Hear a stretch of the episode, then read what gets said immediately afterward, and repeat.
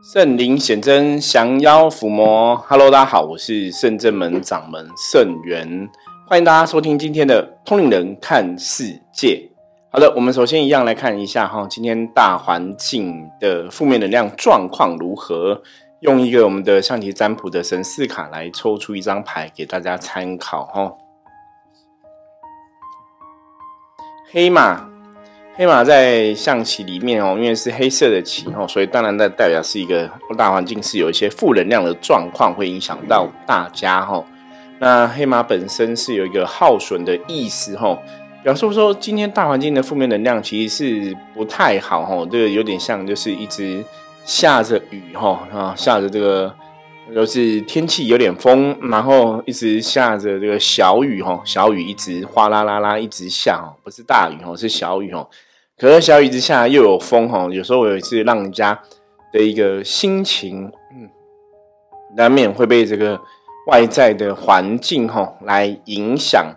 所以外在环境会影响到我们的今天那天的心情啊、情绪啊。那这个状况要怎么来度过呢？哈，黑马提醒大家哈，有些时候就是我们人生哦，难免我们常讲生活有时候会有高低起伏嘛。有时候天气很好，有时候天气不好，有时候今天心情很愉快，有时候今天心情闷闷的，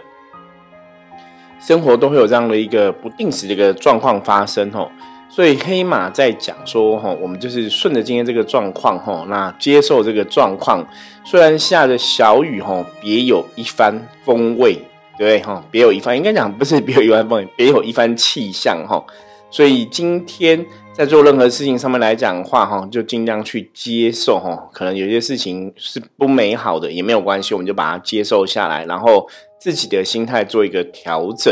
就可以度过今天这个可能状况不是很好的一天，哈。那黑马本身有代表一个耗损的意思，哦，所以今天很多东西，大家遇到一些事情的时候，都还是要保持自身的一个冷静，哈，去度过，哈。虽然有耗损，虽然有一些状况不是那么理想哈，可是我们接受这个状况之后，你也才有办法平心静气的哈，找出一个事情的解决之道。好，我们通灵人看世界哈，今天来跟大家分享的一个主题，呃，我们常讲哈，世界上发生的任何个事情，基本上跟能量都有关系。那就算我们是在讲修行的这个主题哈，修行它本来就是生活的一环，所以你在看待世界上的呃很多大小事情啊，很多不管是新闻事件啊哈，它其实的确是跟我们的生活应该是息息相关的。所以，我们我们之前常很听很多朋友讲嘛，修行就是生活嘛，生活就是修行嘛，或是说。这个修行，你学到的东西，哈，在修行上面得到的，哈，吸收到的，学习到的，理论上来讲，应该也是可以落实在生活里面。这样子修行学的东西才比较有意义，哈，而不是说你修行学到的东西好像都是，可能跟神神鬼鬼有关系，可是你离原来的生活很远，哈。那这样的修行修到最后，坦白讲，哦，很多时候就会偏颇掉，哈。你搞可能要么像以前我们遇过的一些状况，有些人会走火入魔哈，不然就是你走到后来，你也不晓得你在修什么哈，或者你只是存在一个修行的一个可能无形的世界跟想象里面，那你现实的东西你不可能不去在意哈。所以如果修行它是脱离现实的哈，基本上那个是不是真的修行，我觉得大家也要也要去思考一下。所以我个人一直以。认为哈，就像我们在录 podcast 跟大家分享每天的一些，不管是我自己看到新闻的一些心得，或是关于修行的种种，我都会觉得这些东西它本来就是我们生活的一部分，包括修行。因为你看修行这件事是，我们这辈子有这个肉体，对我们有这个肉体，有这辈子的这个人的这个身份，我们在经历很多。大大小小的事情，哈，在工作，在跟家人的相处互动，在跟同学的相处互动，你在经历这些大大小小的事情，从这些大大小小的事情里面去干嘛？去经历中而学习。对你用你这辈子的身份在经历生活中这些事情，这些学习基本上它就是修行的一环。所以修行的确离不开你这辈子的生活。我不想从这个角度哈来解释修行，大家是不是可以理解哈？可是如果你真的静下心来思考，就对哈。为什么修行跟生活是因是会有这么多的关系哈？所以修行这件事情不是说哈，那我就是躲到一个山上哈，关起门来才叫修行哈，或者躲到一个山洞里面哈，每天打坐才叫修行哈。那个也是修行的一个。阶段，那或是说那也是修行的一环，可是那必然跟你这辈子这个生命跟生活，它还是哦有它的一个关联在。所以生活也是修行哦，修行也是生活。生活中发生的大大小小的事情，甚至你今天看到一个新闻事件，甚至你今天你的左右的同同事啊，哈，你的邻居哈，你的同学。发生了一些事情，或者跟你分享了一些事情哦，或甚至是你看新闻哦，这个世界上大大小小的事情，它基本上都跟你的生活，甚至它都跟你的修行，应该是有一定程度的关系在。这样讲吼，也是希望让大家可以慢慢去思考吼。到底吼？为什么你说像《通灵人看世界》这个节目，我们在看世界，为什么要看世界？吼，世界上发生大大小小事情，事情跟我真的有关系吗？那是基本上大大小小事情真的跟你有关系哦。那从这样的一个事情的一个发生呢，我们在这个事情的当下，我们我们的想法，或甚至说我们做的决定哦，它都决定了你得到什么，或是你收获到什么，或是你学到什么。那你经历了这些事情之后，你的取舍、你的应对进退，哈，你你怎么做一个决定？哈，我举个例子来讲，像我们现在整个世界都受到这个新冠肺炎病毒的影响嘛。这个新冠肺炎病毒影响，不管这个病毒当初是怎么被制造出来，哈，怎么创造出来，或是什么一个原因发生，哦，嗯，有些时候你觉得那个东西好像跟我们没有关系，因为那是别的国家，哈，别人发生的事情，对不对？可基本上，这个病毒跟大家有没有关系？这应该是很清楚的吧？哈，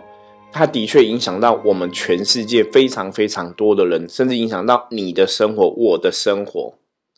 那它在我们的生活里面，它影响了我们的生活，甚至影响我们的生命。我们在做取舍，你要不要去打疫苗呢？要打什么疫苗呢？打疫苗之后，有些人有一些副作用。甚至有些人打疫苗之后有一些不好的状况哦，受到这个疫苗的影响，可能造成生病啊，或怎么样哈。它本来只是一个感觉上遥远国家发生的一个病毒的泄露事件，对不对？可实际上它的确影响到你的生活。那我们的修行呢，基本上是架构在你这辈子的一个生命吼。你这辈子要你要讲很现实，你要有时间嘛。你要有生命嘛，你也才能来去谈修行的东西嘛。那你有的你的生命会受到这个病毒影响，所以必然你的修行也会受到这个病毒影响嘛。之前我们在《通灵人看世界》的节目中，我们有分享过哈，这个病毒还影响到什么？像台湾那时候刚开始哈，我们在三级的警戒的时候，很多寺庙你都不能去参拜嘛。那寺庙没有人去参拜，香火减少很多之后，是大家意念减少很多之后，你说对整个大环境吼，我们那时候就有感觉到非常明显的吼，这个正能量是比较示威的吼，正能量是耗弱的，因为大家都不能去庙里拜拜。那古时候来讲哈，寺庙就是大家内心一个很重要的一个有没有依附的一个地方哈，心灵寄托的一个地方。那当你遇到一些社会上的一些变迁啊，你的人生的一些痛苦啊、苦难啊，甚至你一些不开心的事情，你以前都还可以去庙里面哈讲给神明听哈。像以前我去一些哈庙宇拜拜的时候，我不我不知道有没有大家会遇过跟我们类似遇过的状况哦。真的，我看到很多那种年纪比较大的阿妈啊、阿姨啊之类的哈。他们真的有很认真的，有的是会写写纸条，就草稿哈。那有的是在那边就会一直跟神明讲哦，比方说他家谁谁谁怎么了，然后小孩子怎么了啦，老公怎么了，反正就是把全家的事情啊，巨细靡遗的哈，在做报告哈。那当然我没有很仔细去听说到底他讲了什么事情，可是你可以知道，他就一直讲一直讲，那讲的好像都是家里的人哈，某某人发生什么事，某某人发生什么事，问某某人怎么样。所以的确啊，在宗教文化当中啊，哈，我们讲寺庙啊，或者是讲信仰这一件事情，对很多人来讲，它是非常重要的。你可能你可能没有这样的一个习惯哦。有些人可能你今天心情不好啊，你想跟别人聊天啊，或者你想跟别人分享，你都可以找到人来分享哈。可是的确哈，你去寺庙看，他的确有很多朋友啊。会把他家祖宗恩代哈，就是真的家人事情，都是跟神讲哈。对他们来讲，神明就是一个非常好的一个情愫倾诉的一个对象哈。所以，当今天如果因为病毒疫情影响，让大家都没办法去寺庙里面的话哈，那这些人的那个内心的苦闷，你要怎么去释放哈？当然就会受到影响嘛。所以。一个疫情哦，一个病毒，它的确影响到大家的生活。这个生活影响到大家内心的一个状况，包括你今天想要修行哦。我们修行其实修行得到了智慧，得到了内心的平静。以前我常常跟很多修行的朋友讲哦，我说修行这件事情是这样子，你的确是要真的在你在学习的过程中，或是你真的觉得你是一个修行人，你去修正自己的人生比较不好的那一面嘛，这是基本的一个大家。的认知嘛，哈，修行就是把我不好的东西给调整掉。那调整掉之后呢，再要求我的身心灵或者我的灵性、我的智慧要达到更高一层的状况，哈，甚至要成仙成佛，哈，往更高的状况去。那以前也有人讲过，哈，你要成仙成佛之前，哦，你要先怎样？要先成为一个好的人嘛，哈，你没有学会做人的道理，你很难去成仙成佛嘛。所以我们在人世间的一切啊，你的生活中的大大小小的事情啊，它的确就是修行的一环哈。所以以前我们跟朋友分享过，我说菩萨也讲过哈，跟我讲过哈，说如果你没有经历过红尘俗世哈，你没有经历过红尘哈，你基本上是不会了解什么叫做看破红尘哈。你没有经历过，你就没有来看破的需要性哈。所以在红尘俗世中，在我们人类的这个身份，哈，基本上你看，我们修行人也是投胎成为人类的这样一个存在嘛，对不对？所以你在人类的这个身份里面来讲，你经历的事情，它其实真的就是你修行的一环。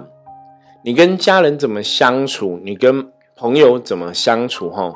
或是你在你的职场上面，哈，跟你的这些同事啊，哈的怎么相处。他都跟你的哈修行是息息相关的哈，所以通人看世界哈，我们也是利用进来跟大家复习。为什么我们要看世界哈？因为世界上包括你的生活，它都跟修行有关系哦。你在生活上遇到的每一个事情，大大小小的事情，你要进行这个判断啊，然后遇到的事情，你要怎么去抉择啊？你要怎么选择哈？它其实都是跟你的修行是有关系的，因为你在生活上你的付出、你的经历、你的身心灵是不是真的快乐？它也是修行哦，同样在追求的一个东西。所以，我们才讲说，生活就是修行，修行就是生活。这是最近一直跟大家提到的一个部分哦。那也希望大家可以了解哦。所以过好你的生活，哈，那在生活中学到修行的智慧，哈，有些时候这也是修行的一环，哈。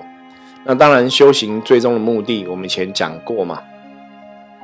我们以前讲过，说最终的目的是要走到一个所谓不是人的一个境界，哈，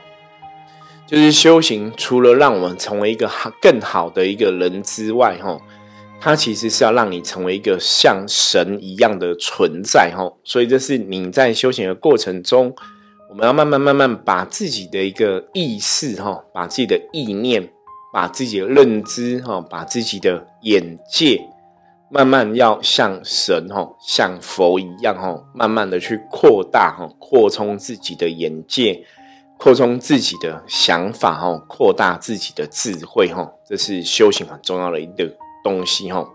好，所以我们一样哈，从新闻事件上面来讲，看看别人的生活哈，来学习修行上我们应该知道的哈，也许要有一些正确的观念呐，正确的想法哈，那可能让可以让我们在其中哈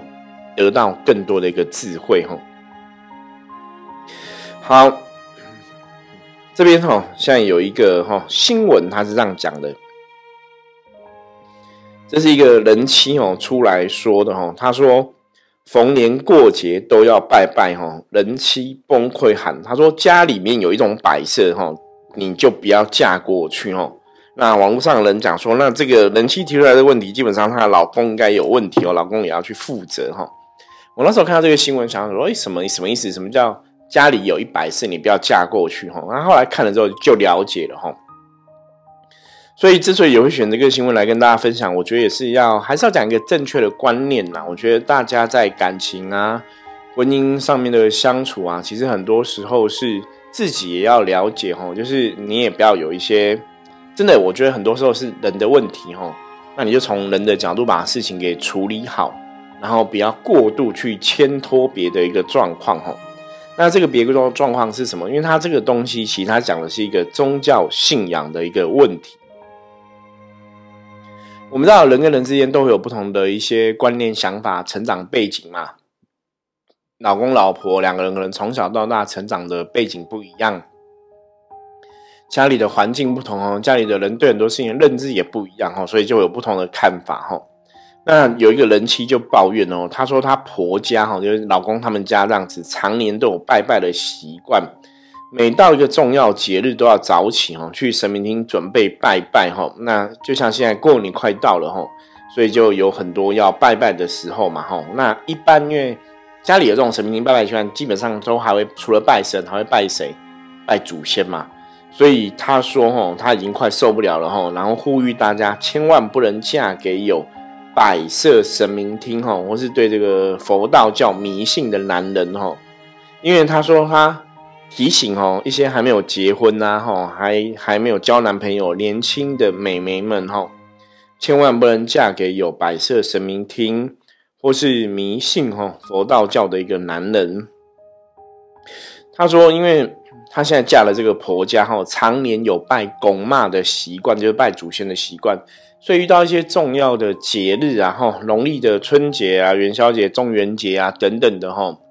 都要照这个习俗哈，准备拜拜的仪式就对了哈。那每天哦，这他说他其实自己也是有信仰啊，他也去，我也去外面拜土地公哦。可是老公家里的神明厅哦，拜公妈这些事情哈，就让他觉得很累哈，因为他都要起来准备哈。啊，然后现在年纪比较大了，还要爬到，因为他们家可能应该可能是透天的，你知道吗？我觉得这是比较传统的家里哦，还要爬到四楼去拜神明厅哦，还要准备三生四果这样子哦，真的很累人哦，所以忍不住呼吁哦，奉劝各位还没有交男朋友的，或是还没有结婚的人哦，千万不能嫁给有神明厅的人哈。好，那这个文章出来之后，当然就很多人讲说，他说，哎，这个是要看你嫁给谁，这这不是跟有没有拜神明厅、有没有拜神没有关系啦，哈。然后有些人也觉得说，信仰本身没有错误，哈。那错啊是，哎，老什么老公的信仰是叫老婆去拜，哈，家的老公怎么没有这个一起帮忙哦之类的，哈。好，我觉得人妻，哈，人妻的抱怨，哈，我觉得可以理解，哈。那我们先来。谈谈我的看法哈，我们刚刚讲生活就是修行，修行就是生活哈，所以我觉得你成为这样的一个媳妇的角色，你嫁到这个家庭来，那这个家庭有宗教的信仰哈，基本上这个事情，我比较看到这个新闻，我比较会建议说，大家在结婚之前，你的确可以去认知哈，就是你的另外一半呐哈，你要你将来要嫁老公啊，你要娶老婆。他跟你的宗教信仰是不是一样？吼，那可不可以接受你的宗教信仰？吼，那如果可以接受，吼，每天那可以接受这个拜祖先这个东西要准备，我觉得都要先了解，吼，因为你先了解之后嫁过去，你你了解了，你以后可能会遇到的一个生活的状况，哈，或者结婚之后的状况，你如果先知道了、了解了，那你嫁过去你就不要抱怨，对不对？可如果说你不知道、不了解，然后结婚前好像也没有先说啊。我说结婚前跟你讲说，你可以不用拜啊，你可以不用碰这些事情啊。然后如果结婚后夫家要求你的话，那当然你可以抱怨哦。你可以讲说，因为结婚前都没有跟我讲要做这些事情，或是结婚前已经跟我讲说我可以不用做，为什么结婚后要做？哦，我觉得如果是这样的事情，你来抱怨，我觉得是 OK 的，吼。可是如果说结婚前你已经知道了，吼，那你结婚后又抱怨，那真的有时候会有点伤脑筋，吼。那当然呢，这个事情的准备，我个人觉得现在时代真的是不一样，不见得是老婆要准备啦。如果老公也是家庭一份子，老公应该也可以一起准备嘛，吼。或者说有些人觉得妈妈就是，然后或者像以前传统的讲嘛，有些时候觉得男主外女主内嘛，吼，妈妈要准备这个煮菜啊、煮饭啊等等的，吼。我觉得大家都还是一种状况，就是大家在这个婚姻的生活中啊，吼。我们讲呢，华一走刚完修嘛，哈，你做就是开心做，哈。所以这个新闻呢，基本上从通人看世界的角度的看法来讲，吼，我觉得我们可以学到几个东西。第一个就是我们之前谈到过的，吼，抱怨会产生负能量，吼。所以我还是会建议啦，有些时候我觉得这是一个很一个要看状况，因为。当然，有些人会透过这些，不管是爆料公社啊等等这些哈地方去抒发自己的心情，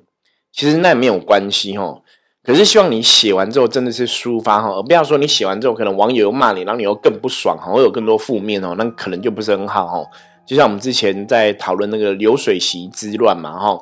本来只是抒发心情，抒发到后来整个负面引爆到无法收拾，然后变成要分手哈，变成要要分手费，然后搞得很难看很难看这样子哈。所以抒发自己的情绪哈，上网路写文章是一种方法哈，这个我我基本上是认同的哈。可是我不觉得它是一个最好的方法，因为有些时候你只是把你的负面丢出来，可是你引爆了一些负面哦，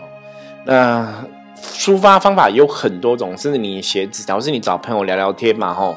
或是你跟你的另外一半、跟老公讲这样的事情嘛，可不可以请他多多帮忙，吼？可能都会比你去写文章更好一点，吼。那当然，这个可能还是会有很多人有很多不同的一个看法，吼。那没关系，我们以后有机会可以陆陆陆陆陆续续，吼，再来跟大家分享聊聊。看看可不可以找出一种更好的哈，帮助大家抒发负面情绪的一个方式。那今天在讲这个新闻呢，其实这个新闻最主要看到就是一个，因为他没有提到说老公哦为什么没有帮忙，或是为什么老公的问题哈。那基本上我觉得这个宗教信仰真的很重要哈。你今天要结婚前哈，不管是男生女生，你真的要去知道你的另外一半的宗教信仰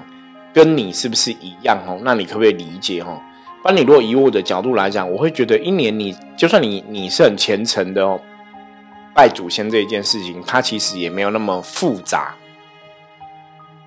有时候老一辈那会觉得你要准备三生四果嘛，那个照照以前传统的仪式来拜都要很丰盛嘛，对不对？可是现在当然它是可以调整的嘛，你可以跟长辈讨论是不是可以用比较简单的方式来祭拜吼。或者是去买一些现成的自助餐等等的吼，也不见得要自己煮吼。我觉得这是可以沟通的哦，可以随着时代状况去调整的。那当然也借由这个新闻来跟大家讲哦。如果你你现在问我说，圣元师傅，那我们拜祖先一定要拜的这么丰盛吗？我觉得这是可以跟祖先讨论跟商量，你知道吗？哈。那当然就是讨论商量，就是要把杯嘛，看祖先同不同意哈。如果祖先同意的话，我们的确是可以调整的吼。我觉得这个可以去讨论的，这可以去问祖先的，可以表达你的难处哈。而且就算真的是准备很丰盛，一年也才不过五六次哈。那当然我这样讲，可能会有些朋友讲说啊，虽然说你讲很简单嘛，因为那不是你准备的嘛，你可能觉五六次很简单嘛哈。那对于要主人很辛苦嘛，所以还是回到原来的的。状况来讨论，就基本上来讲，如果你有这个宗教信仰，你觉得拜祖先对你会有保佑的话，拜神明对你们家会有保佑跟护佑的话，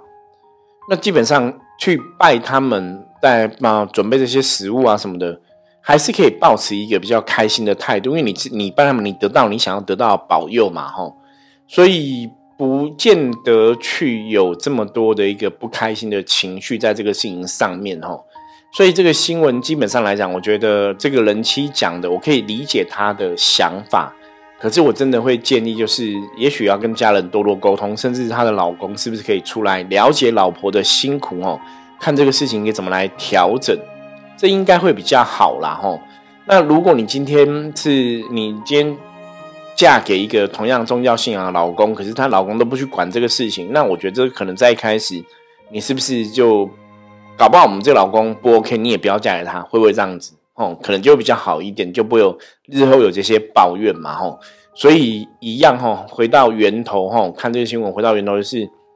真的，你的选择都会造就你的命运，哦。一开始选到一个好老公嫁，我真的觉得太重要了，吼。你如果选到一个老公，宗教信仰一样，或者老公也可以了解你的困困难点是什么，吼，那大家可以取得一个平衡的话。你也不用走到日后哦，因为拜公骂这么多，然后就很不开心哦。所以我觉得这个是一开始的选择，是一开始的理解哦。大家一开始可以知道的话哦，就一定要搞清楚。所以他出来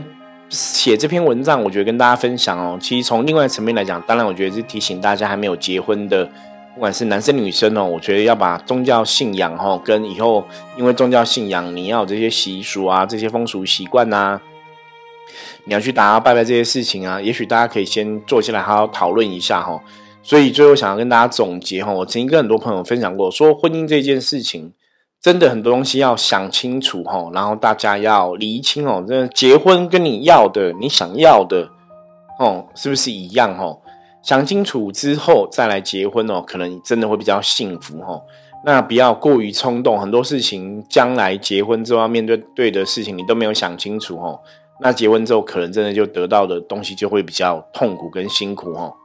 好，我们今天分享就到这里哦。那如果大家对我们今天分享任何话题的话，一样加入生门来跟我取得联系。那最后再提醒大家哈，那像一般传统啊，过年点灯啊，不管是点光明灯啊，哈，点这个文昌灯、药师灯、地藏灯哈，或是我们讲安太岁灯。在中国的传统，过年是农历十五之前哦，都会有这样的一个点灯的仪式在进行中。所以，如果你现在还没有报名点灯的朋友啊，哈，我们甚至们有点灯的服务，大家可以参考看看哦。有需要的话，都可以跟我们说。那在我们这边点光明灯啊，我们一个人是收六百块钱，可是我们每个人都会卜一个卦象哦，看你的光明灯哦。除了跟大家一样，就是有个仪式或个书文。我们还会看哦，你需要填补的象棋是什么哦？做填补哦，来祈求让大家哈，整个呃过年期间哦，这个元辰光彩哦，让一切吉祥。好，我是圣人门掌门圣元哈，我们今天分享就到这里，任何问题记得加入圣人门的 LINE 跟我取得联系，我们下次见，拜拜。